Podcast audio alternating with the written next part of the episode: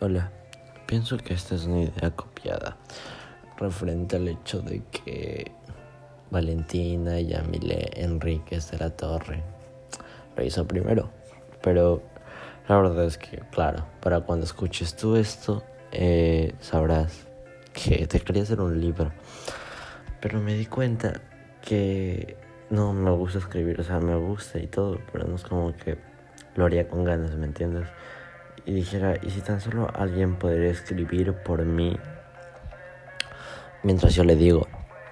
Pero, ajá, no puedo, porque no quiero que nadie sepa lo que, lo que, mis cosas, ¿me entiendes? Entonces, solo quiero que la sepas tú y voy a tratar de hablar lo más claro posible sin trabarme y definitivamente lo más bonito que pueda. La verdad es que estoy pensando si hacerlo de 5 minutos o de 7. Bueno, ya voy uno. Uh, Valentina. La verdad es que vamos a hablar este, este episodio de mi podcast. Va a ser sobre la, la primera vez que nos vimos, ¿no?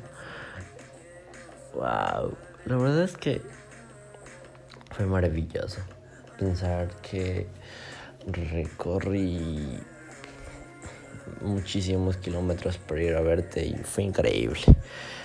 No lo no te miento cuando digo que tenía muchísimo miedo.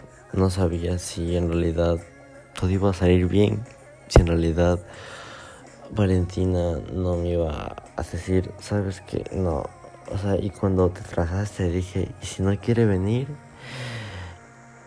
¿Y si se arrepintió? Yo no sabía qué hacer y te juro que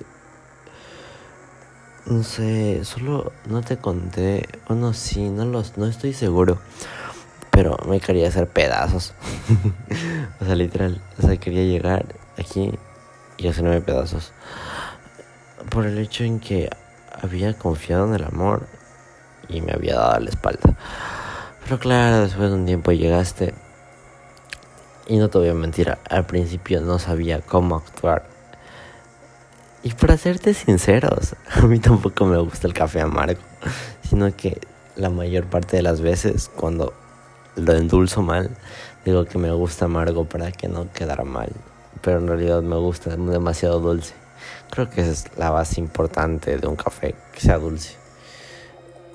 Y... ¿Qué te iba a decir? no sabía cómo actuar contigo, simplemente fui yo, porque mira, si me hubiera portado diferente o me hubiera hecho, hecho muy galán, no, no creo, no creo que te hubiera conquistado. Y solo fui yo. Y la verdad es que, no sé, me caga la gente que se me quilla, pero te veías tan bonita. Y fuiste tan educada, y aunque te equivocaste con eso del, del café, bueno, yo sí me tomé porque, ja.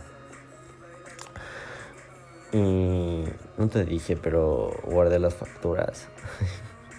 y sí, en parte, no como que no tiene sentido, pero para mí sí es la primera compra que en la que consumimos los dos. La verdad es que nunca pensé llegar a tal punto de ser perdidamente enamorado de alguien. Mm, como dato,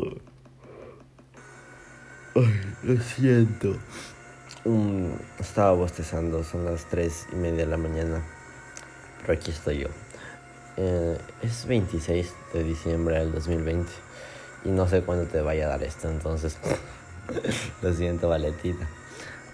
Uh, pero no sé, siento que fue lo mejor que me había pasado en mi vida. Y como te dije, siempre, siempre, siempre, siempre, siempre, siempre termino decepcionado cuando conozco a alguien. Eh, me ha pasado siempre. Y contigo no. Es como que que esperé muchísimo más y dije, bro, aquí es. lo siento, lo siento, otro bostezo. eh, la verdad es que sí, vamos a hacerlo a 6. Eh, pensé que no me ibas a apoyar en eso de hacer eso, de meter comida al cine, pero ajá, me apoyaste. Y fue increíble por el hecho en que que fuimos nosotros dos. Y no, no importó el mundo, solo lo hicimos. Y pensé que no lo ibas a hacer por miedo o así. Pero cuando lo hiciste, estuve muy, muy, muy seguro de que puedo contar contigo. Y ay, Valentina, cuánto te amo. Eres la mejor, mi amor. Y ja, no creas que este proyecto se va a quedar así fijo, lo voy a terminar, mi amor. Y ja, te espero en la siguiente grabación, que no sé si la grabé ahora, después de un mes, o nunca.